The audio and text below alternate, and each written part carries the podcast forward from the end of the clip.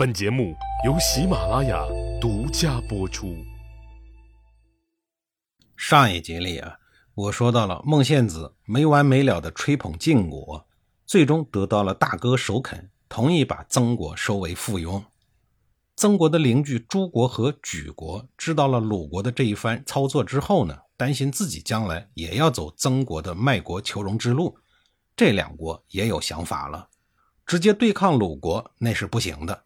打不过，况且鲁国的背后还站着巨无霸晋国，那就打曾国。谁让你不像我一样有骨气呢？您听一听这个逻辑啊，也是没谁了。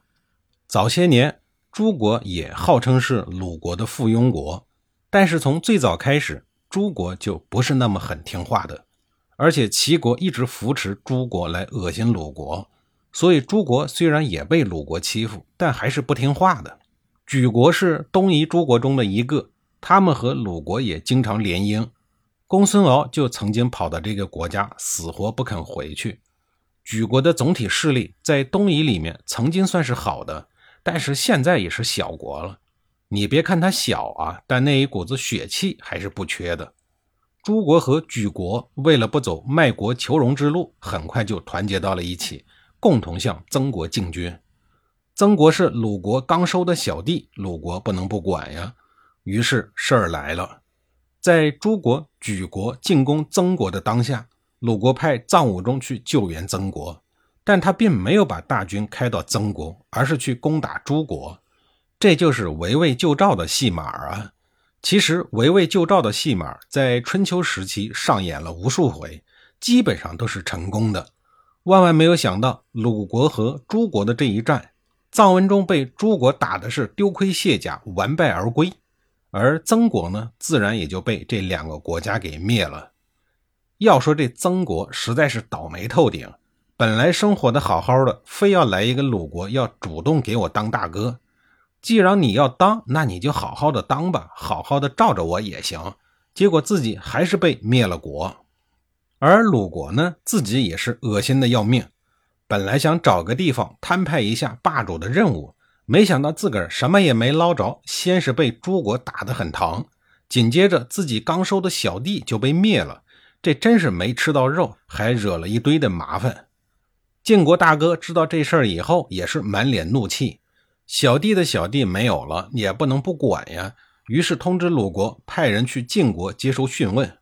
本来灭曾国的是莒国人和诸国人联手干的。和鲁国也没有太大的关系，但是前面那些个附庸手续啥的都顺利办了，这个就和鲁国必须有关系了，所以要必须问责。我估摸着鲁国这个时候一定是叹气又愤怒，一是叹气自己的运气实在太差，怎么这么倒霉呀？二是愤恨自己身边的这俩小国居然这么狠，把自个儿推进这么大的一个坑里边去。孟献子携国君行稽首大礼，放弃国家尊严，最终换来的就是这么一个搬起石头砸自己脚的后果。这些个糟心事儿还在处理的过程中，鲁国的王室又出了丧事儿。这一次死的是鲁襄公的生母定嗣。定嗣虽然是应妾，但是母以子贵，这个还是需要操办一下的。可是王室没有在祖庙内为他停放棺木，也没有准备内棺。古人葬礼的棺材是有好几层的，有内棺和外棺，没有内棺就无法举行余祭。蒋庆看不下去了，跑去找季文子，说：“您是主卿，这个事儿您还是要管一管的，要不然鲁襄公长大了肯定会因为这个事儿而责难大家的。”季文子很不重视地说：“那你就自个儿看着办吧。”当初季文子在普普的东门外种了六棵假木树，打算等自个儿百年之后当做棺材用。见季文子这个态度，将气一怒之下，就把季文子的这六棵假木给砍了。季文子见树木变成了棺材，他还能说什么呀？真是一报还一报。而更直接的报应是，次年季文子也病死了。随后，他的儿子季武子为继，继续把持着鲁国的军政大权。鲁襄公长期不能亲政，被鲁国大臣随意牵着鼻子走，终于让人看不下去了。这个人不是别人。恰恰就是晋国的国君晋悼公。公元前五六四年十月，晋悼公组织诸侯攻打郑国。这一次伐郑，诸侯军摆出了三面围攻的强大声势，迫使郑国不得不签订城下之盟。十一月，晋国在细地与郑国举行了结盟仪式，也就是在今天的河南登封的境内。可是，在盟会的过程当中，心有不甘的郑国人却喊出了“唯有礼于强势从”的誓言，明显是对晋国霸权思想的公开挑衅。一看郑国还有人不服，同年十二月，晋悼公又一次组织诸侯国讨伐郑国。他的意思很明确，打到你服为止。这一次打完郑国以后，出于礼节，季武子带着鲁襄公一路将晋悼公送到了黄河边。见鲁国人这么殷勤，为了表示谢意，晋悼公在船上摆下了一桌酒席来宴请鲁襄公。宴会的过程中，晋悼公忽然问鲁襄公多大了。鲁襄公还没来得及回答，一旁作陪的季武子就抢先回答说：“杀随盟会的时候，比国国君刚好出生。”晋悼公一听，意味深长地说：“十二岁了，国君十五岁就可以生子，生子之前加冠，这是常理。襄公可以举行加冠礼了，大夫为什么不给国君准备加冠礼的用具呢？所谓加冠礼啊，就是古人的男子的成人礼。”加冠之后，就意味着男子长大成人了，可以正式的参与政事了。晋悼公当初回国的时候也才十四岁，所以他深知幼年国君执政的困难之处。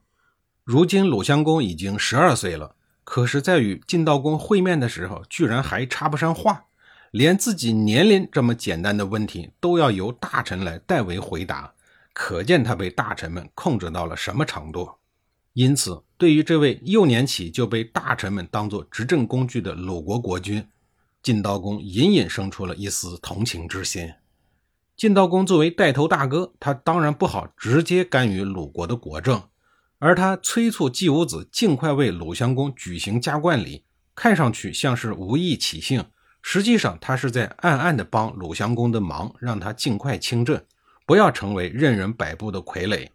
霸主一发话，季武子自然也不敢怠慢，在经过魏国的时候，就向魏国人借了举行加冠礼的用具，为鲁襄公举行了加冠礼。晋悼公虽然是好心，但像他本人这样的少年英主，并非人人都能当。鲁襄公虽然已经举行过加冠礼，但无奈三桓势力庞大，在鲁国树大根深，他根本撼动不了。就连那些已经成年的鲁国国君都不得不依靠三桓家族施政，更何况鲁襄公这样的少年国君呢？